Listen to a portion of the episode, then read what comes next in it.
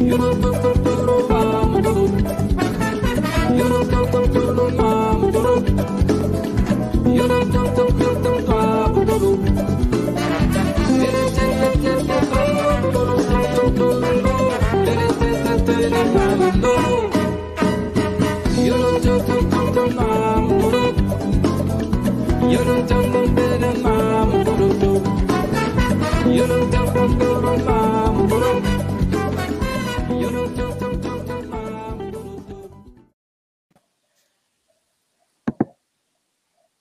tá, estamos já ao vivo, então, é, para mais uma live do Paralelo 30.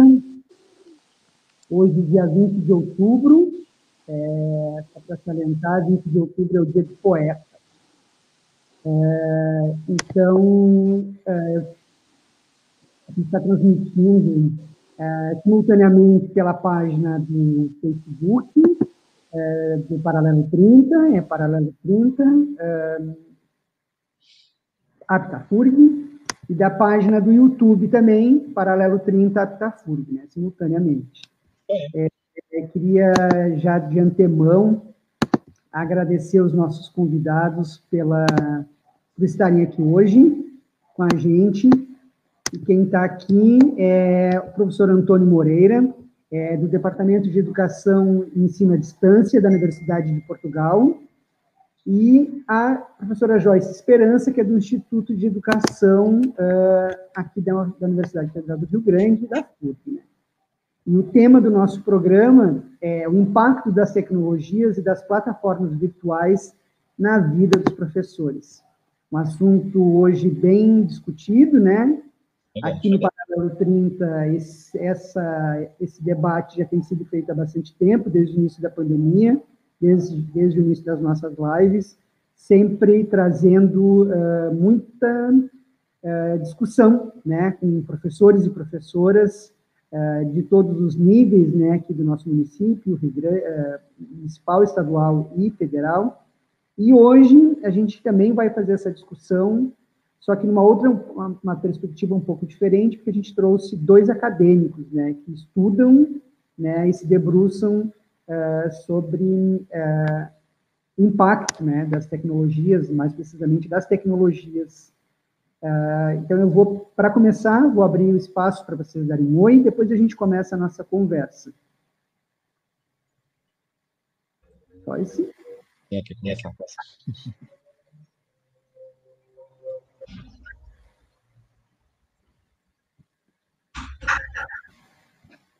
Fechado.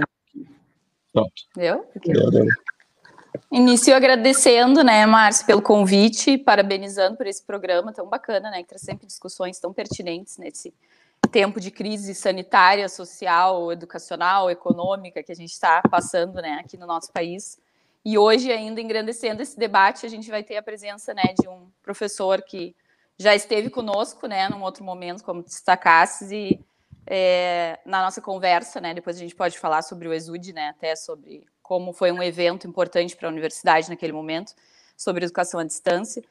E é um prazer, né? Apesar de ser um tema difícil, né? Desafiador para falar, porque o nosso país ele é muito é, extenso, né? Tem uma diversidade e desigualdades sociais muito né, grandes, desigualdades regionais muito grandes, né?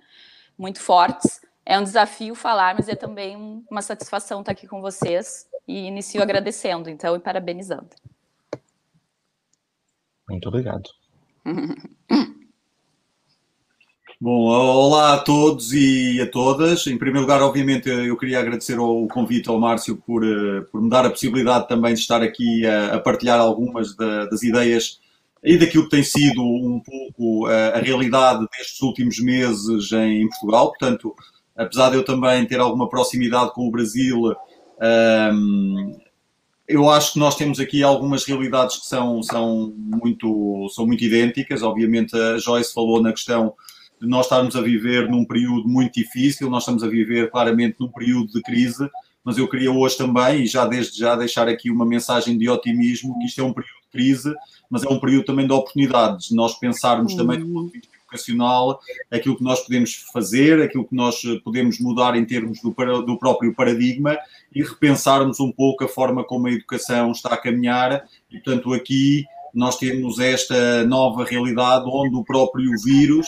funcionou como um acelerador da própria transformação. Se o digital já era uma realidade evidente naquilo que era uh, a, a, realidade da nossa, da nossa sociedade, algumas escolas, algumas instituições já, alguns professores já já adotavam o digital nas suas práticas, claramente com, com a pandemia fomos obrigados e forçados a utilizar, digamos assim, estas tecnologias. Se calhar muitos de nós sem ter um suporte pedagógico e saber, sem saber exatamente como fazer, mas muitos também a perceber efetivamente como é que poderiam fazer para se apropriar deste potencial pedagógico das tecnologias, dos ambientes virtuais e, portanto, pensar e fazer e repensar a própria, a própria educação, não pensando que nós estávamos a falar num, num período de, de, de, substituir o que quer que seja, mas pensarmos agora num futuro de complementaridade, de pontos, de diálogos, de vermos como é que podemos incorporar estas diferentes realidades que fomos vivendo desde março e que estão-se a alterar e que nos dão alguma maturidade também da forma como nós podemos pensar. Portanto, claramente é um período difícil, é um período de crise, mas eu acho também que pode ser um período de oportunidades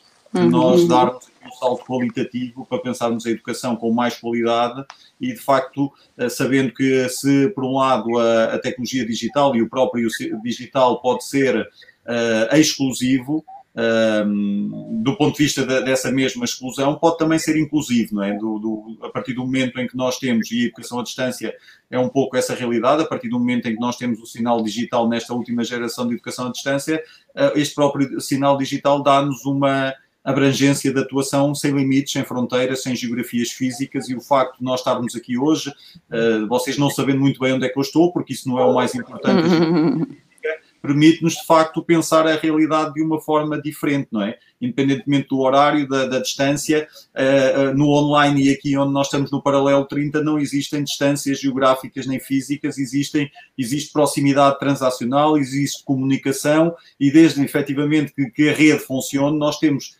temos esta consciência de que a educação pode se apropriar do potencial da rede, desta dimensão comunicativa que é fundamental. E, portanto, se muitas vezes a dimensão da comunicação tem sido colocada de uma forma paralela àquilo que é a atuação da educação, nós claramente hoje temos que vê-la como um elemento nuclear e central, porque seja a comunicação online, seja a comunicação face a face, seja a comunicação em ambientes virtuais de forma assíncrona, assíncrona, tudo isto tem que ser repensado para conseguirmos construir um ecossistema educacional, digital, de comunicação em formatos multimodais, e isso acho que é muito importante e dá-nos uma abrangência e uma complexidade completamente diferente que faz com que a profissão docente seja cada vez mais desafiante, e é nesse sentido que eu encaro este período também, sabendo que existe de facto aqui uma matriz de crise, mas vejo muito esta visão de oportunidade e de pensar e de repensar e redescobrir e reinventar esta mesma realidade educativa, que agora começa a ser também, se calhar, mais fluida, mais líquida, no sentido em que as fronteiras não estão tão definidas e não existe,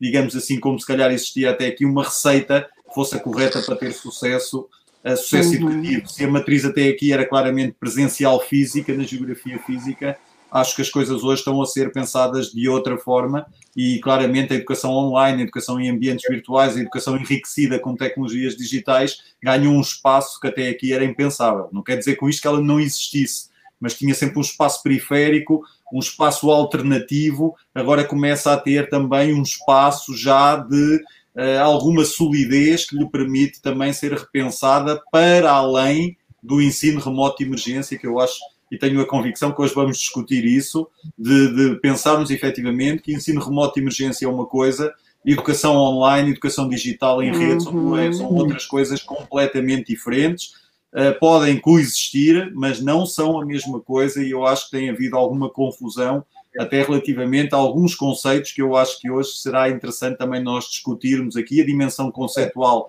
e sabermos exatamente o que é que estamos a falar, para depois discutirmos com propriedade aquilo que queremos relativamente à construção da tal educação de, de qualidade. E eu terminaria agora aqui esta introdução, uh, senão já me começo a estender e este tal entusiasmo de quem está na área da educação e quem, quem quer falar sobre estas questões. É, é, essa tua fala, né? A Joyce a gente conversou bastante sobre isso também, né? Sobre essas diferenças, mas eu queria antes de é, falar isso, é, fazer uma, voltar a fazer uma pergunta. É, hoje, dia 20 de, de outubro, é, faz três anos que a gente encerrou aqui em Rio Grande, na FURG, um, um dos maiores eventos de educação à distância do Brasil, né?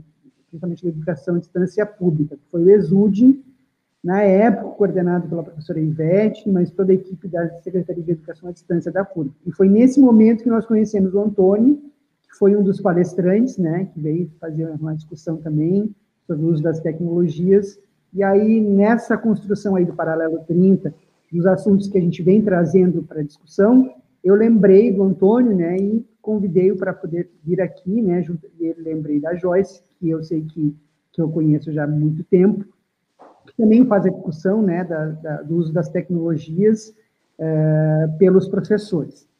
E é, já começando, então, Antônio, dentro dessa discussão que tu trouxe, a gente tem no Brasil, no mundo aí, essa, através da pandemia, né, dessa discussão, é, um grande desafio são os processos de aprendizagem através das plataformas de ensino. É, então, pensando dentro de, nessa perspectiva, né, no Brasil no mundo, como está se dando esses processos, né, por onde? Essas plataformas, elas têm diversas, é, diversas possibilidades.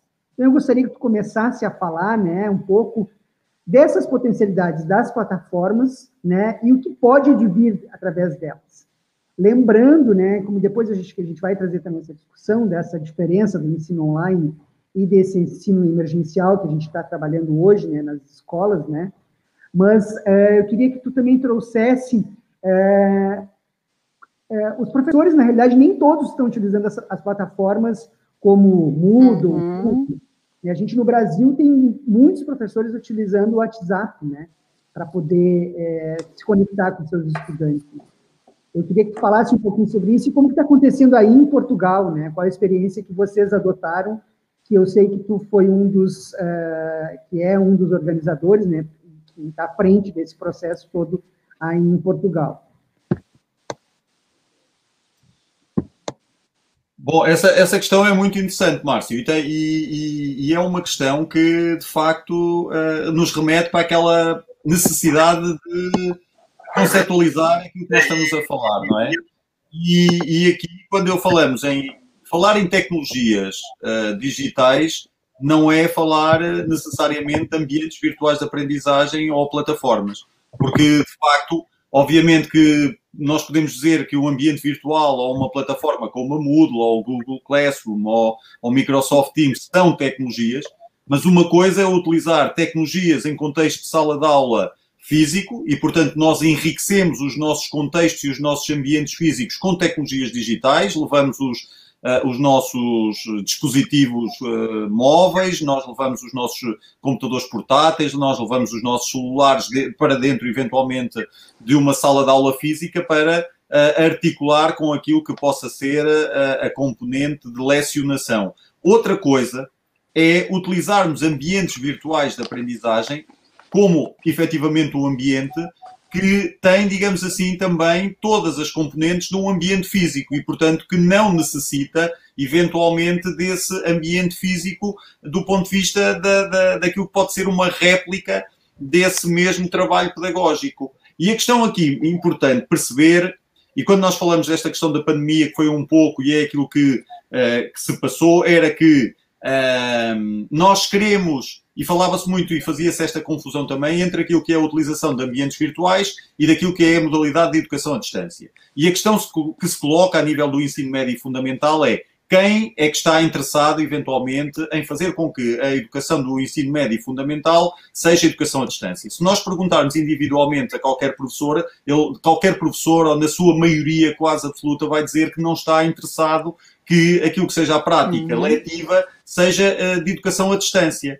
Agora, uhum. obviamente que no período da pandemia nós fomos obrigados, como eu disse anteriormente, e forçados aqui em Portugal a utilizar ambientes virtuais de aprendizagem para substituir aquilo que eram os ambientes presenciais físicos de aprendizagem. E, portanto, porque houve um fator externo que nos obrigou e forçou a abandonar, sem qualquer tipo de opção, esse ambiente físico para uh, uh, tentar transferir essa realidade para um ambiente virtual. Haviam duas opções. Ou paralisava-se a educação, porque o, espaço físico desapareceu, ou dava-se continuidade nos ambientes virtuais de aprendizagem que poderiam, obviamente, e têm tecnologias incorporadas para lhe dar outro tipo de, de riqueza. E, portanto, em Portugal, durante aquela primeira fase da pandemia, houve claramente aqui uma substituição, não sendo uma situação ideal, e uma, e uma, e uma substituição abrupta, no sentido em que grande parte dos professores não estavam preparados para trabalhar com ambientes virtuais.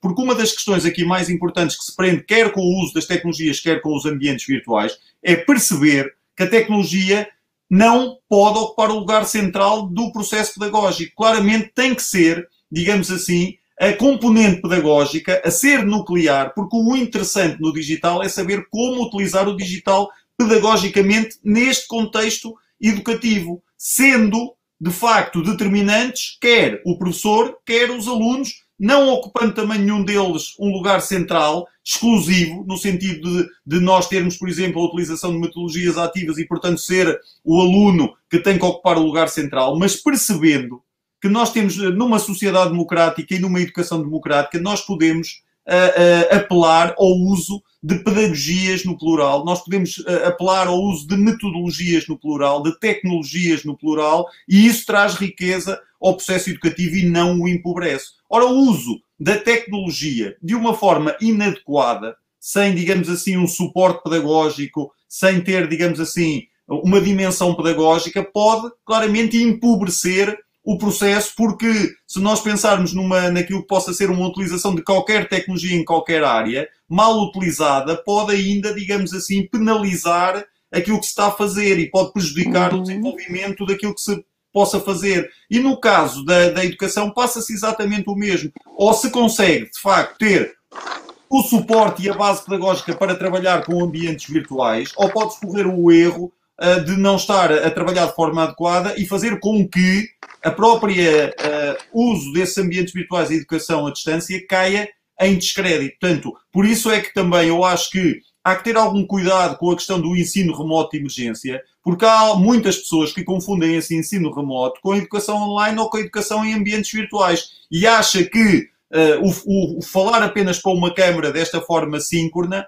é fazer educação online. E educação online é muito mais do que isso. Aquilo que se fez muito foi replicar aquilo que se fazia na, na, educação presencial física com uma pedagogia explicativa, com uma pedagogia transmissiva, muito magistral e continuou-se a fazer isso mudando apenas de suporte, utilizando a câmara, utilizando o sinal digital para continuar a fazer mais do mesmo. Não estou com isto a ser crítico no sentido de que não se devia ter feito isto, pelo contrário. Isto foi feito, ainda bem que foi feito, porque era como eu dizia, a alternativa era paralisação. E, portanto, a paralisação é algo que nós não queremos mesmo. E, portanto, nesse sentido, utilizar o ensino remoto de emergência, e por isso é que se coloca no final da, da, desta frase emergência, é que deve ser utilizado em situações emergenciais, em crises de, desta questão de, de, saúde pública, em questões de, de confrontos militares, guerras civis. Portanto, nessas situações, com certeza, eu defendo o ensino remoto de emergência porque nos retiraram o espaço físico por alguma razão e fomos obrigados a ter uma alternativa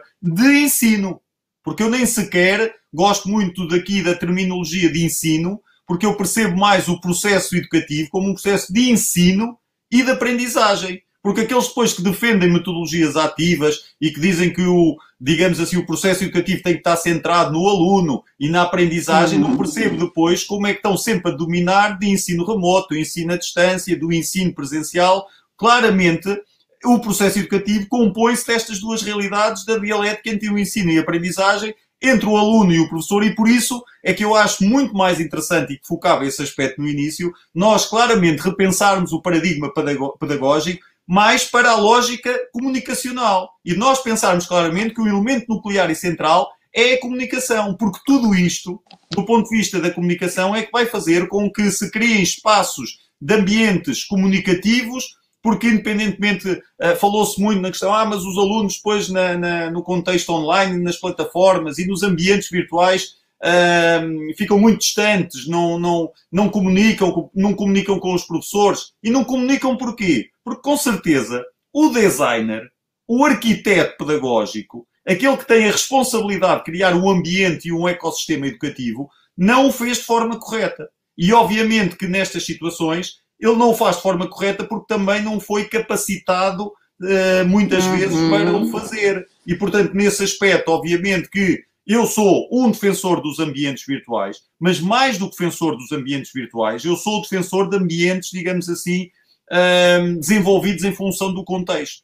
Ou seja, aquilo que eu quero não é um período pré-pandemia onde os contextos físicos eram, digamos assim, quase exclusivos, nem quero esta realidade atual de apenas os ambientes virtuais funcionarem porque os ambientes físicos estão, de certa forma, proibidos de serem uh, utilizados, pelo menos em determinados países. Eu quero sim o melhor da realidade pré-pandémica, com o melhor da realidade pandémica, onde os professores foram forçados a fazer esta capacitação. Uns fizeram autocapacitação. Aqui em Portugal, e como o Márcio estava a dizer, eu fui responsável por estar a coordenar, digamos assim, um curso de formação para a docência digital em rede e sublinho, docência digital em rede, não um curso de formação para a educação à distância, porque a, a docência digital e a educação digital têm esta amplitude que eu vos estava a dizer, de poder ser utilizada num ambiente físico, com tecnologias digitais, a educação digital, e uma educação digital que se distingue aqui tecnologia digital por um lado e sinal digital pelo outro. O sinal que nos dá a conectividade, a tecnologia que pode ser utilizada dentro de uma sala de aula física offline, não é? Eu posso utilizar os meus dispositivos e artefactos tecnológicos sem rede, portanto, não necessariamente tem que ter rede. E esta distinção e estas duas realidades, por exemplo, eu não quero que elas desapareçam. Eu quero é que elas se complementem, que se articulem e esta terceira realidade, uma terceira dimensão que eventualmente, e que eu não vou dizer que sou um profeta, mas era isto que eu já defendia há algum tempo, e em determinada altura, se calhar poucos me ouviam ou achavam muito interessante aquilo que eu dizia, mas que pouco execuível do ponto de vista depois de fazê-lo na prática, esta agora dimensão mais híbrida da complementaridade entre ambientes físicos e ambientes virtuais é aquilo que me interessa particularmente para pensar o que aí vem. E nós não podemos correr o risco de, com esta aprendizagem destes últimos seis meses, depois cairmos numa situação de colocar outra vez na periferia e na margem os ambientes virtuais. Porque há aqui uma coisa fundamental, é quando nós estamos, e a Joyce com certeza pode-me dizer isso, quando está na sua universidade, aquilo que é a contabilização da sua prática letiva, se tiver, digamos assim, em cursos presenciais, é aquilo que ela dá das suas aulas dentro da sala de aula física. E aqui a questão que se coloca é como é que eu posso continuar a utilizar ambientes virtuais se isso não faz parte da minha componente letiva e se a minha uhum. organização educativa e instituição não me contabiliza isso. O que quer dizer, ou que nós criamos aqui alguma regulamentação e, fazer, e demos um suporte e um enquadramento jurídico para a existência dos ambientes virtuais dentro das universidades de matriz presencial, e não estou a falar na educação à distância, porque isso é, digamos assim, uma, uma área onde eventualmente se deve continuar a apostar, em função de um determinado público, em função de um determinado contexto, portanto, em ambientes completamente virtuais e numa educação digital a 100%, como existe a Universidade Aberta aqui em Portugal, que é uma universidade, e portanto, eu trabalho em ambientes completamente virtuais e não conheço fisicamente os, os meus alunos e, portanto, não sofri grandes alteração naquilo que é a minha prática pedagógica durante a própria pandemia, mas para aquelas universidades que claramente têm esta possibilidade de ter ambientes virtuais e ter também a utilização de ambientes presenciais no território físico, tem que se claramente repensar a distribuição, porque senão, obviamente, se eu fosse um professor da parte presencial e se me dissesse a sua componente letiva uh, uh, só vai ser contabilizada na parte física, com certeza eu não iria utilizar os ambientes virtuais, não é? Agora estamos todos a utilizar, ou estamos quase todos a utilizar, porque não existe o outro. Agora, quando regressar o outro, a questão é, eu vou regressar exclusivamente ao outro e abandono toda a aprendizagem e o potencial que percebi que estas tecnologias e ambientes virtuais têm, ou vou eventualmente incorporar nas minhas práticas também um ambiente virtual com o meu ambiente físico analógico e vou dar origem a um ecossistema educativo híbrido muito mais abrangente que vai buscar o melhor destas diferentes realidades, o melhor destes diferentes espaços e, portanto, que nos dá uma perspectiva de educação total, que é isso que eu gosto de defender, que é pensar numa educação sem limites, sem fronteiras, sem estar a pensar no que é que é melhor e no que é que é pior, sem estar nesta lógica binária de, de, de que as coisas ou são uh, pretas ou são brancas, de pensarmos que existem diferentes tonalidades e tudo pode ser, de facto, utilizado em função de objetivos previamente definidos, em função das competências que nós queremos desenvolver com os nossos alunos, perceber que esta matriz digital e esta cultura digital pode dialogar com a analógica. Nós podemos ter processos de inovação que não sejam disruptivos, mas que sejam de inovação sustentada. Ou seja, o que aconteceu, por exemplo, agora na pandemia foi um processo de inovação disruptiva do ponto de vista, foi uma ruptura, foi o, separar, deixar de ter o ambiente físico para o virtual. Imaginem que isto era exatamente que alguns eh, educadores defendiam e vamos, os ambientes virtuais são os melhores do mundo, então vamos romper. Isto era claramente ruptura. E aquilo que eu defendo mais é um processo de inovação sustentada do ponto de vista da, da transição entre diferentes realidades. Porque se quer queira, quer não, a pandemia veio mostrar que nós, e desculpem dizer-vos isso, nós não estamos numa sociedade digital da sua plenitude. Nós não estamos numa sociedade em rede. Porque se estivéssemos numa sociedade em rede, não haveria tantos problemas como houve no interior de Portugal e com certeza em muitas zonas do Brasil, onde nem existia tecnologia digital, nem sinal digital, nem conectividade. Quando nós estamos a falar nesta realidade, nesta mancha tão grande de pessoas que não têm acesso digital, não podemos dizer que estamos a viver numa sociedade digital. Nós estamos a viver numa sociedade de transição analógica ou digital, onde claramente o espaço e a realidade digital está a ganhar, digamos assim, uma amplitude cada vez maior. E a pandemia, nesse sentido, eu não quero que me entendam mal a esse nível, é tal, digamos assim, criou aqui a oportunidade de fazer até um investimento superior na dimensão digital, porque ele funcionou como um acelerador. Porque já havia aqui em Portugal o, o, uh, um, um, um, plano ligado às competências digitais, muito. Temos um ministério que se chama Ministério da Economia e da Transição Digital, mas era, um, era, era uma transição que seguia um ritmo. Obviamente, alguns acham mais lento, os outros menos lento, mas era, seguia um ritmo mais ou menos normal. Com esta aceleração, digamos assim, com esta, com esta crise, foram já canalizados milhões de euros para, para a questão da escola digital, vão ser distribuídos computadores portáteis por todos os alunos e por todos os professores gratuitamente, com conectividade gratuita. E, portanto, eu tenho a convicção também que se não houvesse este vírus, isto estava a acontecer e a acontecer de uma forma gradual, mas isto está a ser anunciado pelo Ministério da Educação em Portugal que vai acontecer até junho de 2021. Portanto, vejam bem o que se está a fazer em cerca do, de 12 meses para acelerar este processo de transformação digital na educação e que claramente aqui temos a tal oportunidade que não pode ser desperdiçada. E eu digo desperdiçada porquê? Porque, por um lado nós temos professores, e eu já ouvi muitas vezes essa queixa, ah, nós queremos até trabalhar muito com o digital, mas não temos computadores nas escolas, não temos rede. A partir do momento em que se criam condições para haver computadores para cada um, e rede e conectividade para cada um, há uma responsabilidade acrescida das pessoas de se prepararem pedagogicamente para o uso do digital, porque depois eu tenho uma grande máquina, não é? E depois tenho grandes tecnologias, mas não sei utilizá-las, portanto, mais vale a pena é o verdadeiro desperdício não, não utilizá-las. Portanto, nesse sentido, eu, eu acho que de facto e, essa questão do, do, do, do Márcio era, é muito interessante nesse sentido da utilização dos próprios ambientes virtuais, porque eles têm de facto um potencial extraordinário, mas temos que fazer uma análise, digamos assim, de forma também organizada, percebendo exatamente que eles têm um espaço e vão continuar a ter um espaço próprio e têm cada vez mais um espaço que também é naquela realidade do, do ensino mais regular dos ambientes físicos e, portanto, que há aqui uma coordenação e nessa perspectiva, se vocês repararem, eu sou pouco fraturante, eu sou pouco disruptivo nesse sentido, que acho que esta disrupção tem que ser feita de uma forma sustentada. Para quê? Para não corrermos também o risco de ficarem professores pelo caminho. Porque se nós começarmos a defender a apologia da utilização do digital uh, desta forma quase absoluta, vai haver aqueles professores que vão afirmar-se como professores que são professores de excelência, que sempre trabalharam com a dimensão analógica e que não precisam do, do digital para serem pessoas de excelência. E têm razão.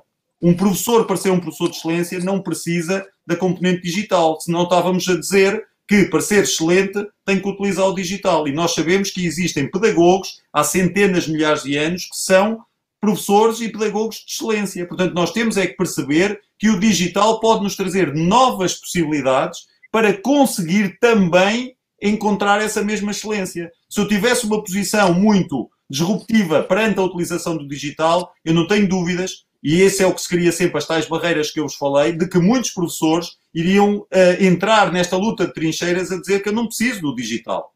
Eu sei exatamente, domino os princípios pedagógicos, eu sei o que é que é a metodologia construtivista, eu sei o que é que é a pedagogia interacionista, eu sei que são metodologias ativas, eu trabalho isso com os meus alunos nos ambientes físicos, não preciso do digital para nada, desculpem lá. E, portanto, eu tenho é que dizer a esses professores que as suas práticas são adequadas, mas que a utilização do digital pode me permitir ainda ampliar essas possibilidades do trabalho no analógico. E numa situação onde eu não consiga utilizar a, a, parte analógica, que eu não consiga chegar aos meus alunos por questões geográficas, eu tenho que ter a competência também para utilizar esta componente digital. Porque se me perguntarem a mim e o, e o Márcio, só muito rapidamente dizer-vos que eu fui professor no ensino médio e fundamental de História, eu dei aulas no ensino presencial físico superior, uh, trabalhei com plataformas digitais no ensino, no ensino superior e agora estou numa universidade completamente virtual, não é? E portanto eu tenho aqui propriedade para dizer que já trabalhei em diferentes ambientes de aprendizagem e, por exemplo, se me quisessem contratar para a FURG, eu seria, se calhar, possivelmente uma boa aquisição. Porquê? Porque eu trabalho em qualquer ambiente. Eu já, se me disserem, se a reitoria me dissesse, olha, mas eu preciso que venha trabalhar para com ambientes virtuais só em plataformas. E eu, com certeza, sem problema nenhum. Ah, mas agora, olha, plataformas esqueça é só para trabalhar nos ambientes físicos. Eu diria, uhum. com certeza, sem problema nenhum. Olha, mas gostaria que utilizasse a plataforma e também desse umas aulas no presencial. Com certeza. Não tem problema nenhum. Porquê? Porque os princípios pedagógicos, a dimensão pedagógica, eu tenho que dominar. A tecnologia é um upgrade que eu faço àquilo que, que é a essência do ser professor. Portanto, mais importante, que é o que eu costumo dizer, obviamente nem vou discutir a questão da importância do conhecimento científico daquilo que ensinamos, não é? Na área disciplinar, isso nem sequer se questiona. Agora, a dimensão pedagógica e a tecnológica são as outras dimensões fundamentais, sendo que a dimensão pedagógica, para mim, é estruturante. Não tem sentido eu dizer que sou professor se não conhecer nada de pedagogia. E, portanto, o uso da tecnologia pode ser para os professores, pode ser para os alunos, pode ser para quaisquer pessoas que queiram utilizar essa tecnologia. Se os meus alunos me ensinarem a trabalhar com alguns softwares e aplicativos e tecnologias, ótimo. Eu depois tenho é que saber, porque eles não sabem pedagogicamente trabalhar com as tecnologias, porque eles não dominam os princípios da, da pedagogia, nem lhes interessa. Quando dizem que eles são nativos digitais e que dominam muito bem as tecnologias, com certeza que sim. Agora, o uso que nós, enquanto professores, queremos fazer daquela tecnologia, eles não, com certeza, não a sabem fazer. O uso instrumental, técnico, onde é que se carrega, eles, com certeza, são mais intuitivos e ajudam-nos a ir uh, diretamente ao sítio onde nós queremos. Agora, se eu lhes disser, olha, eu quero desenvolver uma pedagogia uh, construtivista e, de, e colaborativa, eu queria que me ajudasses a encontrar softwares de aprendizagem colaborativa. Eles, a maior parte, vai perguntar, quer o quê? Para fazer o quê? Mas é para fazer exatamente o quê? Explique-me lá uma situação. Ah, queria que tu uh, e comunicasses e colocasses, partilhasses um documento, um ficheiro áudio, um ficheiro vídeo, como é que eu depois também posso comunicar contigo? Aí ele pode-me começar a pensar o que é que é esta dimensão pedagógica da dimensão colaborativa. E aí entramos naquele universo também de eu muitas vezes não sei o que é que é uma tecnologia educativa ou o que é que não é. Porque muitas vezes ela não tem nada de educativa, nós é que percebemos pelo seu uhum. potencial de comunicação que ela pode ser útil para o meu processo educativo. Que era o que se falava aqui, o WhatsApp. O WhatsApp não foi criado, claramente, para utilizar em contexto educativo, mas que é uma tecnologia ótima para trabalhar com os nossos alunos ou em grupos de pesquisa. É porquê? Porque, se repararem, voltamos à, à questão que eu disse inicialmente. Porque a dimensão da comunicação está lá dá para partilhar ficheiros, dá para meter áudios, dá para escrever, portanto, todas as dimensões de scripto, de audiovisuais, de multimídia, está lá tudo presente. Portanto, eu posso perfeitamente, se tiver esse ecossistema, ter o WhatsApp, ter o Facebook, ter o Moodle, ter o Second Life, ter o Tricider, ter o VideoAnt, ter uh, o Hipoteses, uma quantidade de salas de aula virtuais, quer síncronas, quer assíncronas, como o StreamYard, como o Zoom, de ter tudo ao serviço daquilo que é o ato educativo, mas vejam bem, todas elas têm em comum uma coisa: permitem a comunicação, permitem a proximidade transacional, que é isto que é interessante até discutir, que isto não são tecnologias de educação que nos afastam, são tecnologias que nos aproximam. Portanto, dizer essa coisa da educação à distância, que parece que é uma coisa muito distante, é um erro. Até porque nós nunca tivemos, que é outro erro que eu vejo sempre de falar, que é a questão da, do distanciamento social. Mas que distanciamento social? Se eu estou aqui com o Joyce, com o Márcio e com o Rafael e com não sei quantas pessoas a ouvir-me, e estamos de facto aqui no, a utilizar uma tecnologia que tem esta dimensão social, como é que eu estou afastado social? Se me disserem que eu estou em distanciamento físico, aí já concordo estou fisicamente distante do Márcio, da Joyce, do Rafael, não sei quantos quilómetros, com certeza, milhares de quilómetros, estou distante de todos vocês, mas isso não impede que a comunicação se estabeleça e se aproxime. Porquê? Porque temos aqui um, um elemento fundamental que foi o, o nosso melhor amigo durante a pandemia, que foi o sinal digital e as tecnologias digitais. Portanto, aqueles que estão sempre a denegrir a imagem da tecnologia digital e do sinal digital têm que perceber que se não fosse, de facto, este sinal digital, tínhamos aqui problemas sérios e a paralisação era algo muito evidente nesta, nesta altura. Márcio, se calhar é melhor calar-me agora, não? Vocês interrompam-me, que eu, eu meto a quinta e a sexta velocidade e depois não me calo. Eu queria trazer, eu queria só dois comentários ali da, da Tami Faria, que é finalista da nossa universidade aqui, está acompanhando pelo YouTube o nosso, o nosso programa. E ela, durante a tua fala lá atrás ali, ó, uh, boa tarde, excelente tema, ainda mais em um momento em que se pensa um retorno híbrido e pouco se pensa em oferecer a estrutura necessária aos professores, sobrecarregando os docentes. E aí ela continua, né, durante a fala do professor, uh, e diz bem pontuado no remoto de emergência, necessário repensar as práticas. Na emergência foi o melhor possível, mas há muito que ser trabalhado. Obrigado também pela tua colaboração. E, claro, nós temos outros comentários ele também, de pessoas que participam conosco. A Eliana Pereira também manda pelo YouTube, ó, belo tema, latente em nosso estado e município. Obrigado, Eliana. E temos aí comentários também da Patrícia Patrick, Janice Salomão, uh, Tânia Viana, Maria da Graça Araújo, Sabrina Botelho. Obrigado a todos vocês aí que estão uh, acompanhando conosco. Deixa eu trazer aqui o Marcinho para caindo aqui. Então, uh, quer fazer? Fala, consigo, é, é, se, eu, é, se eu vou conseguir falar, porque a minha internet está péssima. E aí eu queria trazer essa discussão para a Joyce, né, é, pensando é, tudo que isso, que o Antônio falou, né, das plataformas e da, do ensino, desse, desse, ensino que a gente está fazendo, né, ele, obviamente, que é, é demais de importante essa discussão toda, mas a gente, é, por exemplo, no Brasil, é, o, o, nosso sinal de internet, eu, eu não consigo falar praticamente hoje nada, né, porque está péssimo. Então, é, a gente tem no, no, no, Brasil, por exemplo, né, Joyce, professores que têm que se, como a gente falava outro dia, se reinventar, né, essa palavra, né? Uh, os professores trabalham com seus computadores, com uma internet péssima, com seus, muitas vezes, sem computador, né? É, com celular, é. fazendo as suas aulas, da, da melhor forma que eles encontram, né? A gente, semana passada, teve um programa uh, falando com as... Com, com os professores daqui do município, do estado, e eles traziam exatamente isso, né?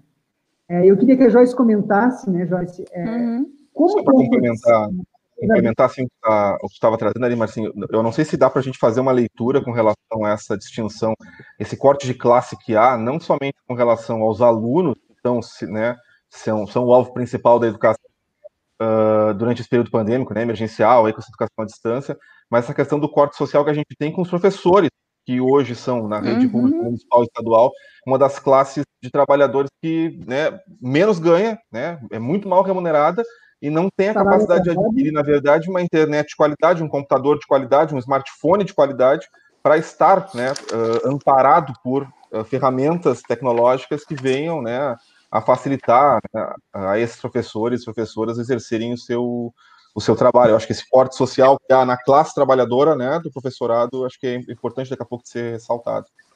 E os professores também, além de não ter, falando na nossa realidade né, brasileira, né, além de não ter a formação do trabalho com a tecnologia, né, por mais como o Antônio falou, né, o professor ele é professor, ele vai ensinar o conteúdo, né, vai trabalhar as competências.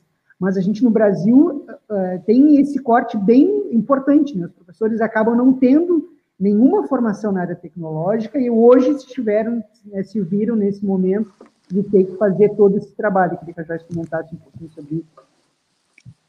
Posso falar. Eu, eu fiz um levantamento, assim, é, do que vem sendo feito, né, nos estados, de uma maneira bem ampla, né, porque a gente não teria tempo aqui de entrar detalhadamente em cada, né, uma dessas propostas, mas é, reforçando isso que o Antônio fala, né, de que o que a gente tem vivenciado no Brasil, é, pensando nessas diferenças de terminologias que ele traz, é, nós temos vivenciado um ensino remoto emergencial. É isso que a gente tem vivenciado, né? Então nós temos estados, né, em que foram adotadas plataformas online, temos é, estados em que a transmissão de programação é, educativa, né, em canais de televisão, porque a internet não chega.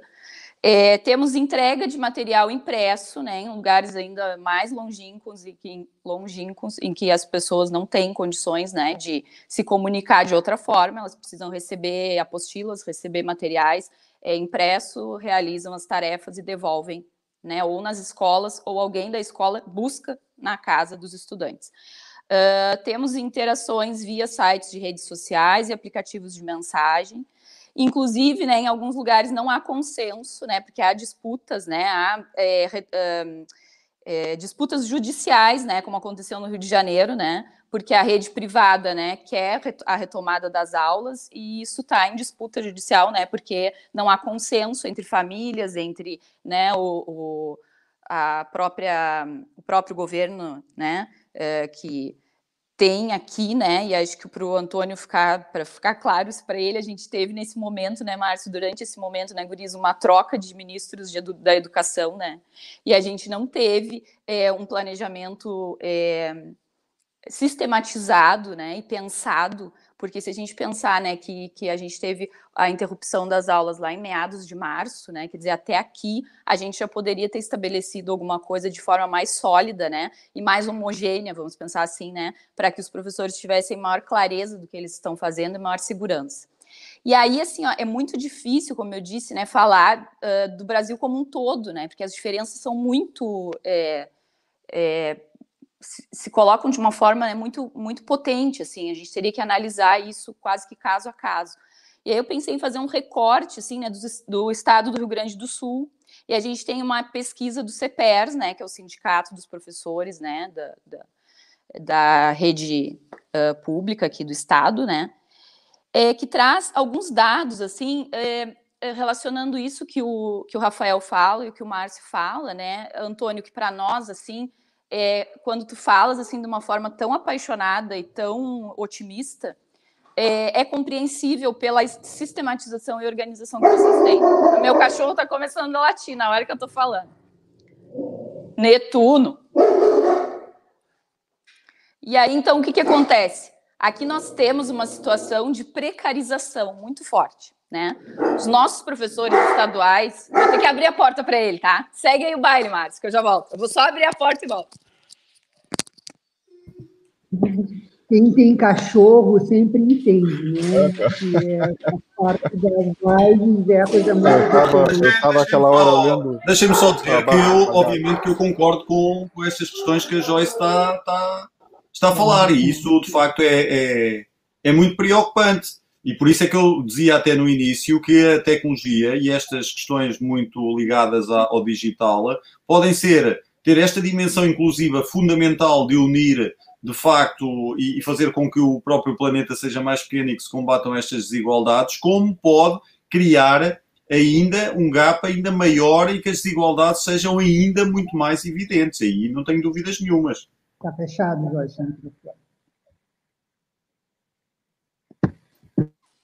Vocês, vocês não vão acreditar que era o carteiro que nunca chega também, porque a gente tem um serviço aqui bem precário, né, de correios no Brasil, então hoje ele veio. Então, o que eu falava, eu perdi a fala do, do Antônio.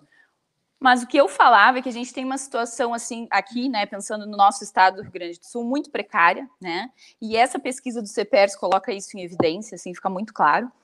É, Para te teres uma ideia, Antônio, a gente tem, eh, os professores estão há mais de cinco anos, me corrijam aí se nós tivermos professores né, estaduais, com salários atrasados e parcelados, né? E salários muito baixos, né? Uh, levando em conta agora toda essa sobrecarga de trabalho, né? E muitos na pesquisa falam, inclusive, que eles estão recebendo menos, né, do que deveriam para todas as atividades que eles vêm desenvolvendo, né? Para as horas que eles foram contratados, né? E aí, uns dados dessa pesquisa, assim, que eu acho bem interessantes, que eu trouxe para que a gente pudesse pensar, é o fato de que os professores revelam um sentimento de inadequação diante dessas mudanças, né? Então eles se sentem, eles usam palavras como, por exemplo, né, é, inadequação, é, sentimento de, de serem é, desatualizados em relação às mudanças, né? É, essas mudanças que foram para nós, né? Pensando na nossa realidade aqui, que a gente é, carece tanto de formações quanto de dessa possibilidade de repensar concepções pedagógicas para o trabalho, né, e a participação na cultura digital. Então eles revelam, né, esse sentimento que eu acho que é um sentimento quando a gente pensa o impacto na vida dos professores, esse sentimento de inadequação acho que é um, um, aspecto pertinente de ser pensado, porque aqui quando a gente vê, né, o Antônio falando dessa forma tão apaixonada e de uma maneira, né, de que é, isso vai vir, né, de forma a transformar as situações, né, as condições de é, de ensino e aprendizagem, né, e criando novas possibilidades de é, novas ambiências, né, para que se possa ensinar e aprender. Aqui a gente tem vivido um, uma situação, né, que eu acho que lá no início nós, professores e professoras formadores, né, e formadoras, é, tínhamos um certo otimismo, né? Eu lembro de muitas vezes nas primeiras lives, nas primeiras conversas que a gente fazia, eu sempre destacava que eu tinha a expectativa de que os professores se apropriariam, né, porque nós tínhamos, né, Márcio, na, na SEAD, né, nós tínhamos a sala em que eram realizadas as webconferências. Então, os professores muitas vezes precisavam daquela sala para fazer isso que a gente está fazendo aqui, daquele espaço físico, imaginem, né? Pra... E hoje em dia a gente faz isso com maior tranquilidade, né? Então, naquele momento eu tive um otimismo e eu pensei, é, eu continuo, né, tendo momentos de otimismo e de, de pessimismo e ceticismo em relação, né, mas, é, é, mas naquele momento eu pensei assim, nossa, isso vai vir, né, para nos sacudir, no sentido de nos mostrar, assim, que a gente pode fazer de casa, que a gente pode fazer, né, é, é, é re, é, um processo de invenção, né, de reinvenção das nossas práticas, que é isso que o Antônio nos mobiliza a pensar, né. É, entretanto, daí, né, quando a gente pensa, que aí também acho que tem que pensar a realidade do Brasil, né, no ensino superior, é uma coisa bem diferente da realidade, né, das escolas, né? E, sobretudo, é, o que tem acontecido aqui, Antônio, que a gente percebe é que as escolas privadas, então, elas dispõem né, desse. É, de toda, de toda essa infraestrutura também material necessária né, para o trabalho com as tecnologias e se prepararam muito melhor para isso ao longo desse tempo né, de pandemia que já vem se estendendo e foi se criando um abismo, né, uma desigualdade que já era grande entre as escolas privadas e públicas e agora a gente tem, né, é uma, um fosso, né? É, isso vem se ampliando cada vez mais, né? Então, isso nos faz, assim, ficar bem receosos, bem críticos, né, em relação a isso.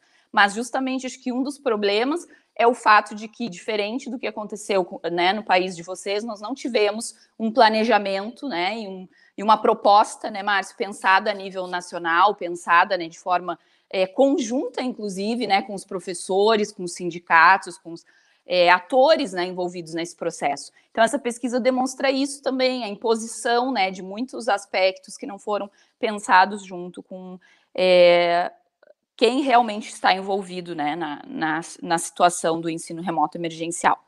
E aí, pensando nessas questões que o Rafael falava, e que o Márcio também, vejam que interessante que essa pesquisa traz, né?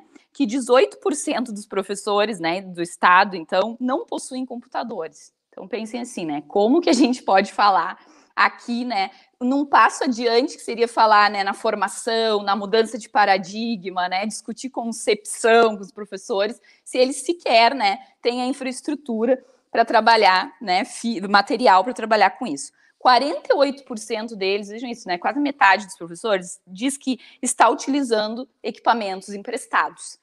Então, vocês dizendo aqui né, que alguns trabalham por eh, celular, a coisa é ainda mais crítica. Né? Alguns estão trabalhando com uh, equipamentos emprestados. E apenas 1% né, desses professores, dos que estão utilizando equipamentos emprestados, menciona que o empréstimo vem da escola. Quer dizer, então nem a escola tem, dispõe desses né, equipamentos para poder disponibilizar aos professores é, para que eles possam trabalhar, né, fazer o mínimo que se pode fazer, vamos pensar assim, né, diante desse momento, né, em que a gente vem denominando isso que vem sendo feito como um ensino remoto emergencial, né. É, além disso, 45% desses professores dizem que só um, ter, um terço dos alunos participa plenamente das atividades, né. E aí eu vou recordar com o Márcio aqui, que trabalhou comigo no curso de mídias e educação, né, Márcio?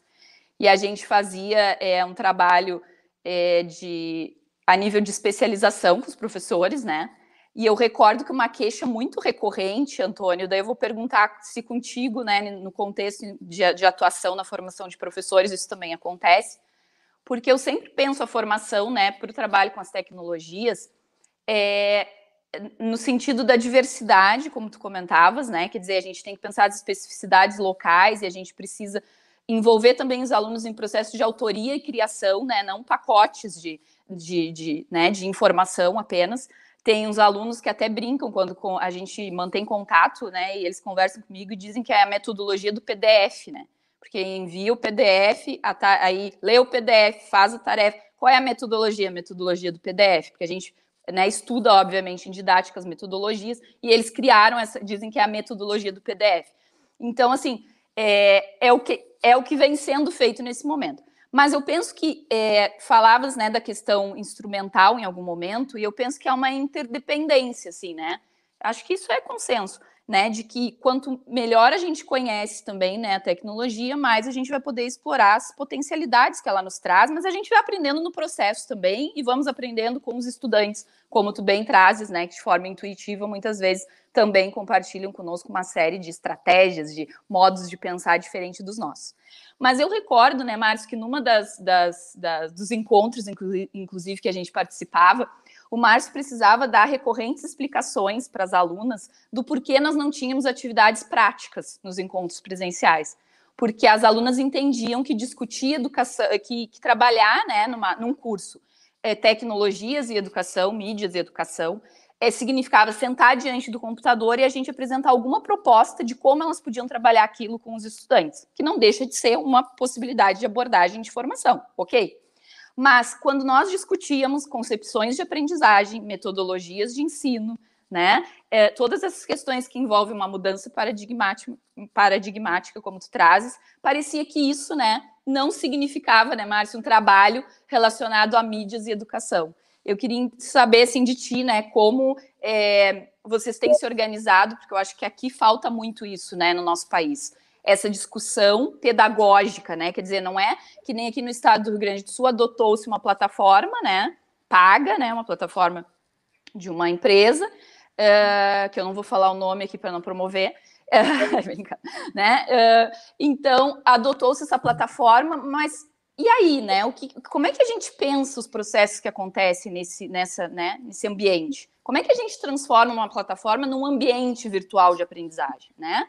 Ela por si só já se constitui desse modo, ou são as relações, né, de ensino e aprendizagem que, que vão ser construídas nesse, nesse espaço que vão fazer desse, né, desse, vão, vão criar essa possibilidade. Então aqui a gente sofre desses todos esses problemas, né? A precarização, a desvalorização, é, o desprestígio social né, da classe docente a nível né, da, da, das escolas, é, que se revela muito na desvalorização salarial, né?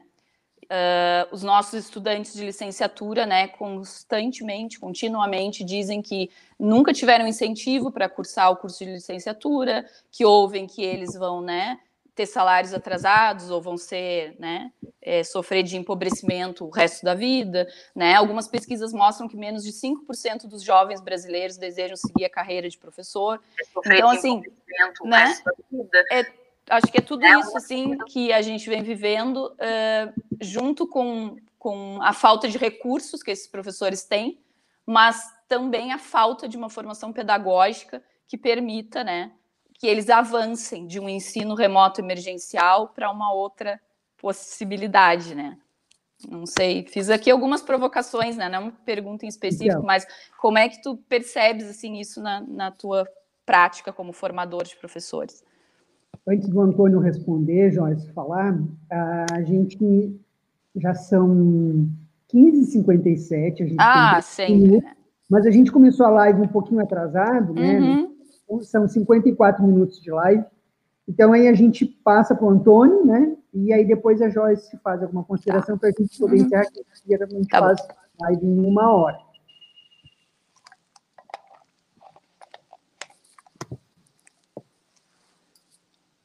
Bom, uh, eu gostei dessa da, da metodologia do, do, do, PDF. Eu não tenho absolutamente nada contra a metodologia do PDF, não tenho nada contra o ensino remoto de emergência. Eu tenho eh, algo contra a metodologia do PDF e o ensino remoto de emergência se eles trabalharem de uma forma isolada e exclusiva e pensarem que eventualmente o ato educativo ou aquilo que possa ser uma, uma, as metodologias a utilizar se resumam apenas a isso. E portanto, eu estar aqui a dizer que a metodologia do PDF não funciona também não é correto, porque a metodologia do PDF funciona.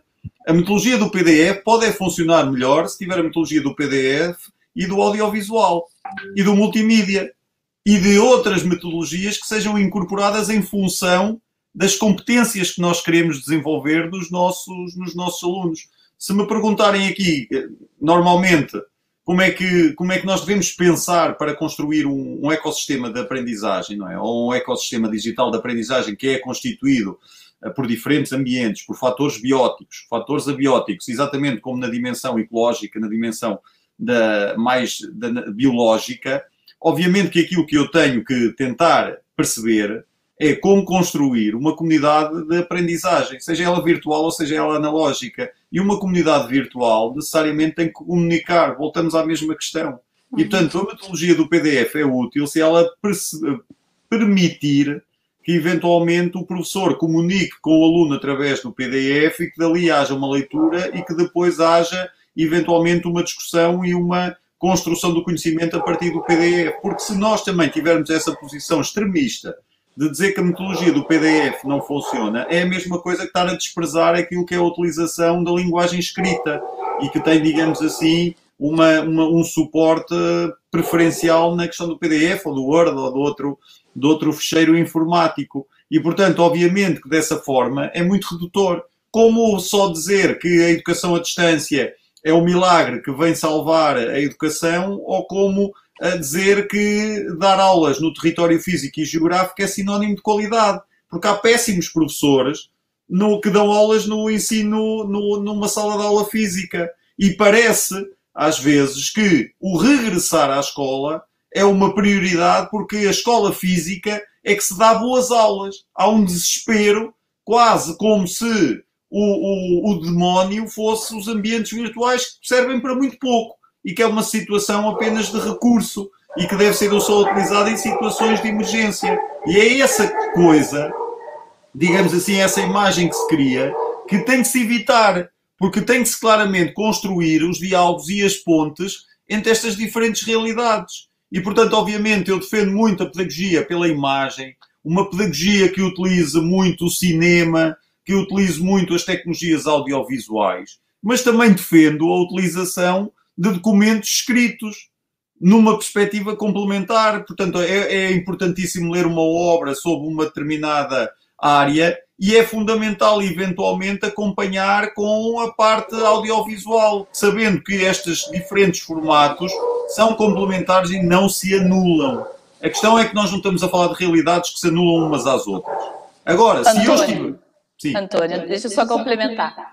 Quando eu, Quando falo, eu falo da metodologia do PDF, que, os, que as alunas costumam conversar e, e, em brincadeiras eh, denominam desse modo, né, o modo como algumas disciplinas são organizadas, é disponibilizar um texto, e aí eu não estou falando especificamente do formato, obviamente, né, o conhecimento científico é, requer, né, nós inclusive comunicamos as nossas pesquisas e aquilo que construímos, né, através do, da, dos estudos que realizamos através de artigos científicos que estão no formato né, impresso, da, em PDF, enfim.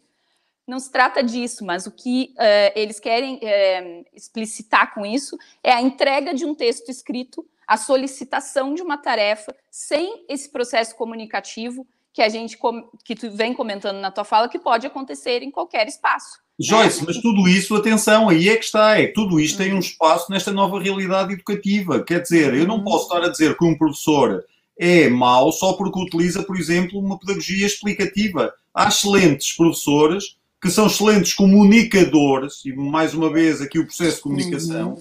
E isso é que é fundamental para o processo pedagógico. Eu nem preciso de um, de um PowerPoint, ou não preciso de um Prezi, ou de outro tipo de formato uhum. para conseguir ter para transmitir a informação e o conhecimento que eu quero, porque efetivamente posso ser um orador de excelência. E, portanto, a comunicação oral e o tipo de abordagem mais clássica e conservadora pode ser muito útil. Agora, é limitada, porque continuamos no mesmo, só estamos a utilizar uma pedagogia no singular.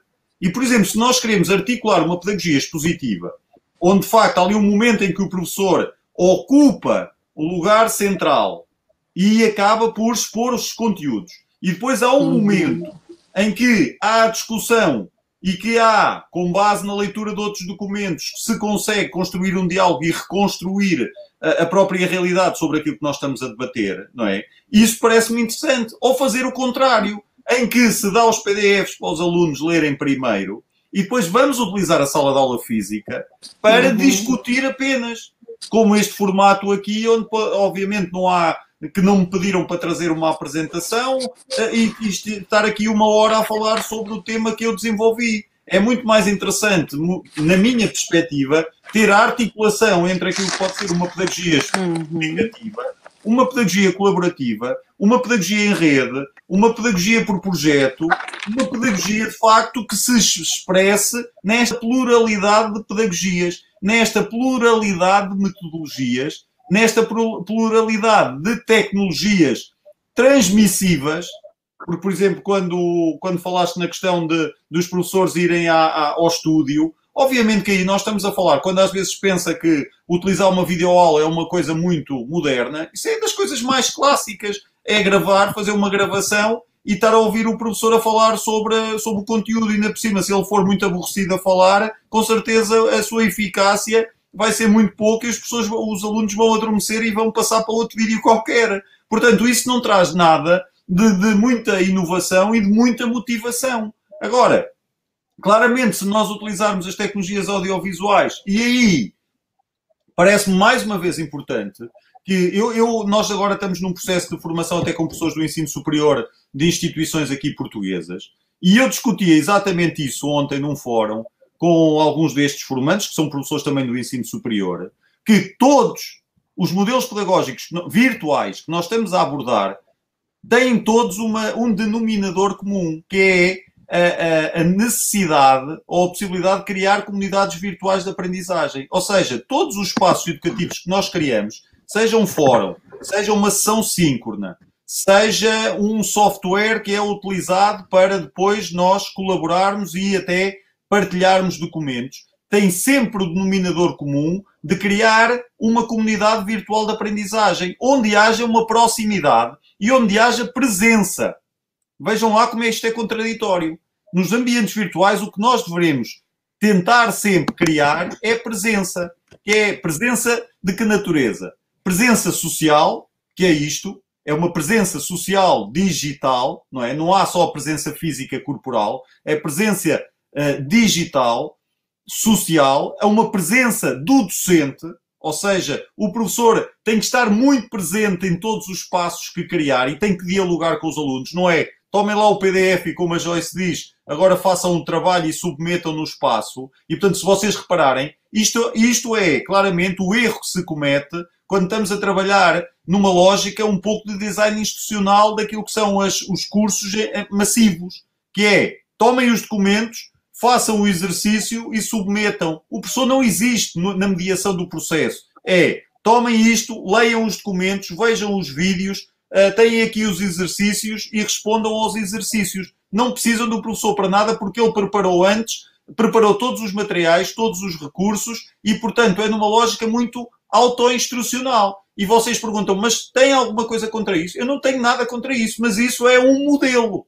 É um modelo que não tem a ver que não está diretamente relacionado com estes modelos interativos de construção de comunidades virtuais de aprendizagem. E esta questão da interatividade é fundamental, que liga à terceira dimensão que eu estava a falar. A presença social, por um lado, a presença docente pelo outro e a presença cognitiva no final. Ou seja, presença de troca de ideias. Temos que ir discutindo, temos que ir construindo conhecimento. Não podem ser espaços vazios, espaços distantes, espaços frios. Eles têm que ser espaços vivos, espaços dinâmicos de construção coletiva, onde os fatores bióticos, aquilo que eu estava a dizer, os agentes humanos, têm que estar em contacto permanente. É isso que vai fazer com que haja proximidade e que os alunos não se afastem do processo educativo. Esta é claramente uma das, das, das receitas que tem que existir. Só há proximidade se houver comunicação. Não é apenas, tem que haver uma interação uh, bidirecional e uma interação com os conteúdos, uma interação com os pares, uma interação com todos os agentes humanos e não humanos. Os próprios recursos, os PDFs, são agentes não humanos. As tecnologias são agentes não humanos, são ambientes transformadores. Tudo isto tem uma dinâmica desta construção e desta criação que se faz. E aí os professores têm de facto ser muito criativos no sentido de construir ambientes que motivem. Ambientes articulados entre realidades físicas e analógicas e ambientes virtuais. Se me perguntarem quais são as melhores, os melhores ambientes, eu não sei. Nem me interessa. Interessa-me é. Eu quero, imaginem, pensar num ambiente para criar interação, num ambiente para criar pesquisa, num ambiente para explicar conteúdos, noutro ambiente para partilhar, eu tenho é que procurar exatamente que tipo de ambientes é, onde é que eles estão para eu conseguir isto. E eu vou fazer isto com o quê? Mas o que é que me interessa, por exemplo, estar a pensar numa pedagogia colaborativa? Porque com certeza estou a pensar em desenvolver as competências de colaboração dos meus alunos. Estou a pensar em desenvolver competências de comunicação dos meus alunos. Estou a pensar em desenvolver competências de espírito crítico, de resolução de problemas que os meus alunos necessariamente conseguem construir numa discussão onde haja de facto uma, uma, uma abertura para aquilo que possa ser um diálogo mais horizontal, onde não existe a relação clássica apenas de professor-aluno, onde há uma distribuição de papéis, onde uh, os professores não têm, por isso é que eu dizia também no início, que a centralidade e a fixa e fixar o centro sempre num agente não parece ser uma boa receita, porque isso faz com que haja muito pouca flexibilidade. E estes processos têm que ser flexíveis, têm que ser dinâmicos, e, portanto, se o professor num determinado momento está a assumir um papel e tem um, um, espaço naquela sala de aula, de repente pode mudar de posição e pode estar a assumir outro espaço. E, portanto, aqui, quanto mais, digamos assim, possibilidades de atuação eu tiver, obviamente vou ser um professor mais completo. Não vou ser melhor, vou ser é mais completo porque consigo dar respostas diferenciadas consigo criar ambientes personalizados de aprendizagem em função das características dos meus alunos. Mas só faço isto, porque essa já é outro nível de discussão, se tiver todas as condições para o fazer. Se não me derem conectividade, se não me derem uh, smartphone, se não me derem condições uh, para o fazer, eu vou estar limitado na minha atuação pedagógica. Agora, era outra, outra fase, é dão os smartphones, dão todo o equipamento e eu não estou preparado pedagogicamente, também tenho aqui um problema. Mas claramente, se o problema diagnosticado, como foi apresentado aqui pela Joyce, é mais neste âmbito de não ter acesso ao equipamento, temos um problema grave. Não há que o esconder. É grave não ter os equipamentos disponíveis, não ter os recursos para conseguir desenvolver o meu pensamento pedagógico. Obviamente que a Joyce diz, ah, o professor, eu sou um entusiasta. Claro que sou um entusiasta. Sou um entusiasta porque, felizmente, neste momento, por exemplo, eu individualmente, enquanto professor, eu não tenho limites na minha atuação. Eu posso fazer aquilo que eu quero. Eu tenho recursos e há uma coisa que para mim não tem limites quer. Se a instituição não me dá todos aqueles recursos que eu quero, mesmo um, um MEC Pro de última geração, se eu tiver capacidade financeira para eu ir buscar para melhorar o meu processo, eu vou fazê-lo mesmo da minha verba. Porque a Joyce agora mostrou-nos que o seu, o seu cão está ali. Que há ali. E, e há aqui já uma diluição de fronteiras absoluta. Onde é que está a parte profissional e o pessoal? Nós estamos a entrar na casa da Joyce. A Joyce está a entrar em minha casa. Esta, esta, esta realidade fez com que esses espaços muito formatados de quatro paredes dentro da sala e da instituição desaparecesse. Nós damos aulas em todo espaço. Nós damos aulas na vida, em qualquer momento e em qualquer lugar com esta realidade digital, não é? Portanto, obviamente que aí eu não vou pedir à, à, universidade para me comprar um caderno ou para me comprar um lápis. Essa é outra discussão. Obviamente que eu tenho que ter condições mínimas, fundamentais, mas se quero ser ainda melhor, eu não posso estar a pedir também a última tecnologia de ponta à minha instituição. Mas se eu a quero ter, e se eu a quero utilizar com meus alunos, é uma opção minha. Não vou, eu não consigo, sinceramente, ter um MacBook Pro de última geração para eu utilizar nas minhas coisas pessoais e depois ter um outro Mac já mais antigo só para utilizar com os meus alunos. Eu não faço essa distinção. Eu quero a tecnologia de ponta ao serviço da educação. Se eu a conseguir adquirir com, com a verba da instituição, muito bem. Se não, Márcio, dou-te a palavra. Já sei que quer dizer. a gente teria muito mais tempo, né? Obviamente, claro, para claro. falar, e acho que a gente pode, em outro momento, né, marcar uma outro, um outro programa, né, para a gente poder, porque é uma discussão que não se encerra, obviamente. Tem muita produção, inclusive, né, de pesquisas aí no mundo afora falando sobre isso, muito importante. Queria passar para ti, Joyce, e aí a gente depois a gente encerra, é, porque já estamos em uma hora e dez de live já, e aí começa, um, a gente começa a se encaminhar para o final, então. falando, observar o Antônio falar, assim, ouvir o Antônio, né, e chamá-lo de entusiasta foi um elogio, assim, né, porque a gente fica um pouco é, entristecido até que a nossa realidade não seja é, mais próxima disso, né, que o teu país vem fazendo, no sentido de organizar, né, um plano de formação para os professores, de organização do que vem sendo, né, o, o ensino durante esse momento de pandemia, né, então foi nesse sentido, o uhum. entusiasmo, o entusiasta é de admiração mesmo, é muito bom, né? Nos faz bem ouvir alguém falar tão apaixonadamente sobre o que faz. Um, quanto às questões, né, que, que o Antônio traz também, né, que eu acho muito interessante, assim, de articulação, né, tem várias pesquisas que mostram que quando a gente articula é, o ambiente virtual com o grupo lá de, de mensagens, né, instantâneas, vai criando vários é, espaços, né, de interação, isso vai ser cada vez mais efetivo né, no processo de aprendizagem e vai uh, potencializando a comunicação e, obviamente, a, a aprendizagem, é, porque isso está relacionado.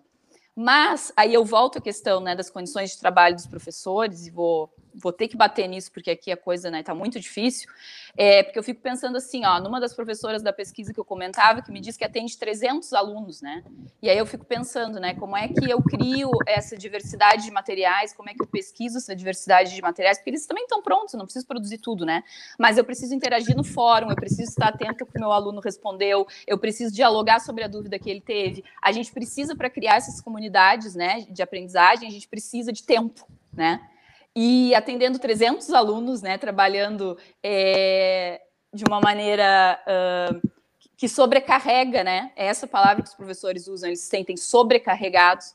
Eu acredito que essas condições, né, afetam muito a, a qualidade do que vem sendo desenvolvido, né. Por isso, é, acho importante destacar, né, o quanto a valorização do professor seria, acho que aqui no contexto que a gente vive, né, a grande, né, é, o grande mote, né, seria algo que faria realmente diferença, né, junto com a questão, né, do acesso aos equipamentos e à internet, que isso, né, como o Antônio disse, se, se não existe, né, a gente não tem nem como, como fazer isso, né, quanto mais discutir questões de qualidade, né, de, de, de adequação, de melhoria, de, né, enfim, mas que fique isso, né? Porque para nós aqui a, a questão da, do desprestígio da carreira docente, né, sobretudo né, no nível da, da educação básica, a, a precarização das condições de ensino. Para tu teres uma ideia, Antônio, teve uma, uma imagem aqui, né, que foi compartilhada no Twitter aqui no Brasil de uma professora que ela para gravar uma uma videoaula para os alunos, né, para fazer uma, não era nem uma videoaula, era uma uma videoconferência com os alunos, né, uma webconferência ela posicionou o celular dela, né? Ela fez um suporte com duas caixas de leite, né? Para conseguir, né?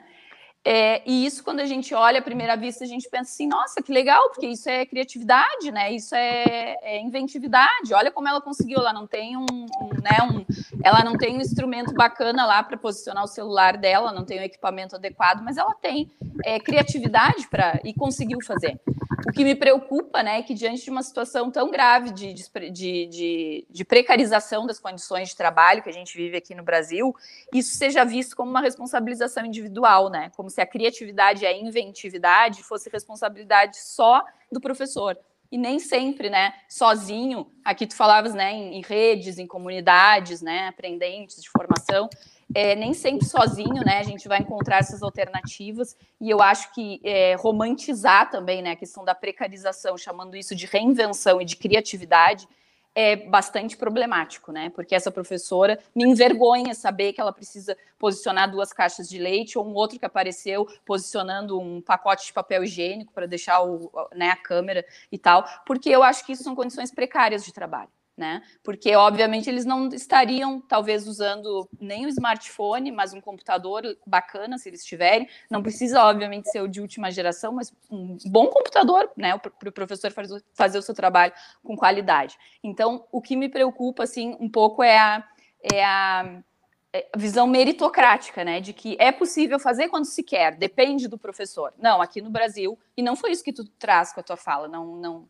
não foi isso que a tua fala suscitou. Eu falo das condições aqui do nosso país, né? Porque a mídia, né, as produções é, televisivas, as reportagens, né, elas, elas, de certa forma, né, Márcio, celebram isso, chamando os professores de heróis, falando que os professores, quando querem, eles dão um jeito e fazem, né? Não, chega de dar um jeito, né? A gente não quer mais uma educação em que a gente dá um jeito e, e, e né? E depende da, da iniciativa individual. A gente quer um projeto consistente, a gente quer uma proposta formativa que tenha né, uma direção, que tenha um propósito e uma perspectiva a longo prazo, para que isso possa também, né, ao longo do tempo, se solidificar.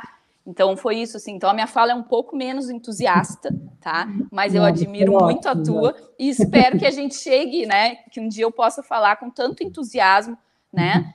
Isso é, é com admiração, eu, eu usei essa palavra para caracterizar a tua fala, porque eu espero né, que a gente possa falar da, da relação né, das tecnologias da educação do no, no, nosso país com esse entusiasmo e com essa, é, esse otimismo, né? Porque aqui é. tem sido, parece que mais uma sobrecarga, mais né, um fardo sobre o ombro do professor, né? Do que e a culpabilização individual, como eu dizia, que acho que é, um, é, é perigosa, né? A gente tem que ter cuidado eu e o Márcio, a gente conversa muito sobre reportagens, porque ele é jornalista, e aí quando eu vejo alguma coisa, eu mostro para ele e digo, né, a gente imediatamente lê e se emociona, né, com a professora que adapta a caixa de leite para posicionar o celular. E aí depois a gente criticamente reflete e se dá conta, né, de que isso não não não está certo, né, de que tem um problema aí, que nosso país não está fazendo o que deveria ser feito quando se pensa em educação né? Então a minha fala não foi tão entusiasta e tão, infelizmente, não, né? Foi, é Porque ela foi realista, né? E era isso que eu tinha para falar. Não, é, perfeito, assim, as colocações todas de vocês, né? A gente teria muito mais tempo para falar e vamos. É, eu sei que as agendas são sempre muito cheias, né? Da Joyce aí com as aulas presenciais, graduação e pós-graduação, e o Antônio lá em Portugal também. Presenciais não. Não, é, é, da mas das atividades online, ah, né? Sim. Muitas aulas, né? Muitas coisas que tem que fazer, mas a gente vai marcar exata, certamente um outro bate-papo, porque a gente tem muito para falar sobre isso, né? Até quando ele estava produzindo, uma, uma colega que é professora ainda sugeriu também, quem sabe convidar uma professora da rede para participar. Uhum. Bem interessante, acho que a gente vai retomar o assunto. Queria agradecer muito a Joyce e ao Antônio pelo aceite desse convite, né? Foi bárbaro, assim, quando eu propus, eles na hora aceitaram, o Antônio e a Joyce. Então, são quatro, são quatro e vinte e um, né? Uma hora e dezoito de live, então a gente encerra. Se deixar, os papos mais, né? Nossa! Porque se deixar, a gente vai ser, assim, um evento, né? Uma palestra, um evento, porque tem muito mais coisa sempre a dizer, obviamente, né? Mas agradecer a todos os comentários, quem nos assistiu, dizer que o vídeo fica gravado tanto no YouTube quanto na nossa página no Facebook, né? Compartilhem. Ele também depois vai para o uh, Spotify e outras plataformas de, de áudio também. Uh, a partir de amanhã já está uh, nas plataformas de áudio, então também podem distribuir, né? Podem compartilhar. E agradecendo então, e assim a gente encerra hoje mais uma live do Paralelo. Tá bom?